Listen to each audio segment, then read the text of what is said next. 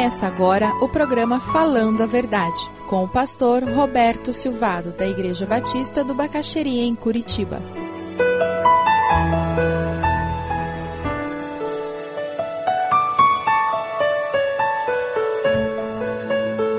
Hebreus 11, de 1 a 6. Ora, a fé é a certeza daquilo que esperamos e a prova das coisas que não vemos, pois foi por meio dela que antigos receberam bom testemunho.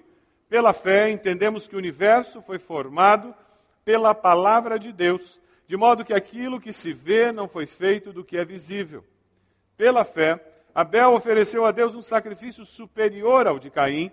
Pela fé, ele foi reconhecido como justo quando Deus aprovou as suas ofertas, embora esteja morto, por meio da fé, ainda fala. Versículo 6: Sem fé é impossível agradar a Deus, pois quem dele se aproxima precisa crer que ele existe e que recompensa aqueles que o buscam.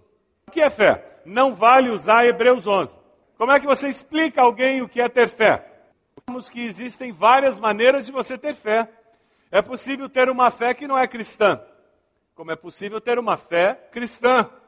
É possível ter uma fé cristã bíblica, baseada nos princípios da palavra, e ter uma fé cristã que é supersticiosa. O que é ter fé? Um comentarista disse: é crer, confiar no Deus revelado na Bíblia. É confiar em Deus com o entendimento da doutrina correta. O que é ter uma fé cristã bíblica? Nós estamos buscando isso. Fé bíblica. Característica dela. Uma das características é que a fé bíblica aceita perguntas, ela gosta de questionamentos. A fé vem pelo ouvir e ouvir a palavra de Deus. A fé bíblica independe de sinais. Felizes os que não viram e creram. A fé bíblica gera respeito e admiração pelo líder e dependência de Deus. A fé bíblica reconhece a fraqueza humana e busca a força em Deus. Tudo posso naquele que me fortalece, diz quem tem a fé bíblica. Quem tem a fé bíblica experimenta o crescimento do ser total, um crescimento integral. Nós não crescemos simplesmente na nossa religiosidade, na nossa vida espiritual. Nós crescemos como em todas as áreas, em todos os sentidos, em todos os níveis da nossa existência. A fé bíblica é o que nós buscamos. Dê uma olhadinha no versículo 1 de Hebreus. Ora, a fé é a certeza daquilo que esperamos. Fé é certeza, não é insegurança. Fé é certeza, não é intenção. É por isso que a fé nos dá segurança, nos dá estabilidade. É por isso que nós precisamos crescer na fé, para que possamos com segurança servir ao nosso Deus. A fé é a certeza daquilo que esperamos. Se é algo que esperamos ainda não aconteceu. Se é algo que esperamos ainda está por vir. Nós temos a certeza porque nós sabemos, confiamos no Deus que alimenta a nossa fé, no Deus que é o objeto da nossa fé. Não é uma esperança que olha para o futuro com anseio de que algo aconteça. Ah, eu queria tanto que isso acontecesse. Mas é uma esperança que enfrenta o futuro com absoluta certeza de que sabe quem está no controle da história. Quem está no controle da história da sua vida? É você? Quem está no controle da história da sua vida é Deus. Você pode se debater com Ele ou não, mas Ele está no controle e sempre estará. Isso é fonte de segurança, porque isso vai fazer com que você olhe para o seu empregador, você olhe para o seu negócio e diga: não é isso que me sustenta, mas é o meu Deus. E você olha para as dificuldades na família, você olha para os relacionamentos quebrados e você não se desespera, porque você sabe quem é o seu Deus. Eu não vejo a saída, mas Deus vê. A fé produz certeza no coração. Veja o versículo primeiro, ele continua dizendo: a fé é a prova das coisas que não vemos. Nós temos fé porque não vemos, mas sabemos que Deus vê. Amém? Abra sua Bíblia lá, segurando Hebreus, em 2 Coríntios 4, versículo 16 ao 18. O apóstolo Paulo disse: Por isso não desanimamos. Embora exteriormente estejamos a desgastar-nos, interiormente estamos sendo renovados dia após dia.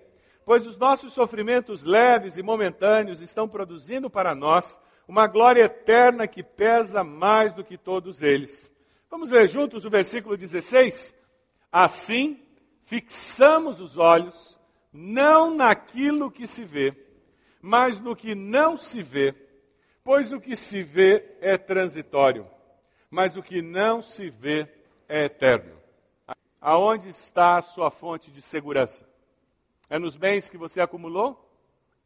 É na conta bancária que você tem? Aonde está a sua fonte de segurança? É por isso que nós temos um adesivo aqui na igreja. Estamos fazendo uma campanha contra a crise. Troque a crise por Cristo. Aí alguém veio me questionar dizendo, ah, um negócio assim meio superficial, troque a crise por Cristo, né? Um negócio assim, ah, quais são as implicações? Eu olhei para a pessoa e disse, meu irmão, num adesivo não dá para filosofar. É claro que tem N ramificações que você pode encontrar no troque a crise por Cristo. Mas a ideia é bem essa mesmo. Você está preocupado com a crise? Tire a crise, coloque Cristo no lugar. O coração assenta, a alma quieta. Amém? É isso mesmo. Não tem nenhuma ramificação filosófica atrás disso, não. É só uma maneira da gente fazer as pessoas pensarem. E fazer com que nós mesmos pensemos. Que toda vez que eu vejo na televisão, que eu leio no jornal, que existe crise, eu posso dizer, mas Jesus é maior que ela. Eu não sei direito o que vem por aí, mas pela fé eu sei que o meu redentor vive e eu vou enfrentar qualquer situação. Amém? Você tem essa certeza? O que nós estamos falando é em mudar a nossa maneira de ver a vida. É vermos a vida do ponto de vista de Deus. Vermos a vida como Deus a vê. Um comentarista fez uma afirmação que eu achei muito preciosa. A esperança cristã é confiança em Deus contra o mundo, no espírito contra os sentidos, no futuro contra o presente. A esperança cristã é confiança em Deus contra o mundo, no espírito contra os sentidos, no futuro contra o presente. Essa esperança, essa segurança de saber quem é o nosso Deus que fez com que Daniel fosse para a cova dos leões sem conhecer o final da história. Nós lemos a história e sabemos o final, mas ele não sabia. O tudo que ele sabia é que a cova era funda e estava cheia de leão faminto. Mas ele sabia quem era o seu Deus. Se eu virar jantar de leão, Deus continua do mesmo tamanho. E se Deus fechar a boca dos leões, ele vai para mim ainda ser maior, porque eu vou descobrir coisas que eu não sabia. Mas independente do que acontecesse, ele ia permanecer fiel ao seu Deus. Essa fé que fez com que Estevão fosse apedrejado. Ele não sabia se ia morrer naquele apedrejamento. Às vezes acontecia de não morrer. Mas ele sabia que Deus era maior do que qualquer uma daquelas pedras. E que nada que qualquer pessoa tentasse fazer contra ele poderia ser maior do que o agir do seu Deus na sua história. Tem algum maremoto chegando na sua vida? Alguma preocupação consumindo a sua existência? Existe um sentimento de impotência que o impossibilita de respirar, de viver, de se alegrar. Eu tenho boas notícias para você.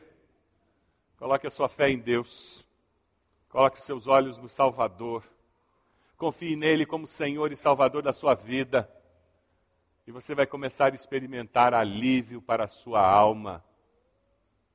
Foi Ele mesmo, o Senhor Jesus, quem nos disse: Vinde a mim, todos vocês estão cansados e oprimidos, porque eu vou aliviar o seu fardo. Porque você precisa colocar esse fardo aos pés da cruz e dizer: Deus, eu não tenho controle. Deus, eu perdi o controle. Deus, eu perdi a habilidade de entender essa situação. Mas Deus, o Senhor tem o controle. Deus, o Senhor sabe todas as coisas. E é pela fé que eu vou descansar e dizer que eu confio no Senhor. Se você deseja adquirir a mensagem que acabou de ouvir, ligue para 41 3363 0327. Mencione o título ou o dia da mensagem e envie um e-mail para vida@ibb.org.br.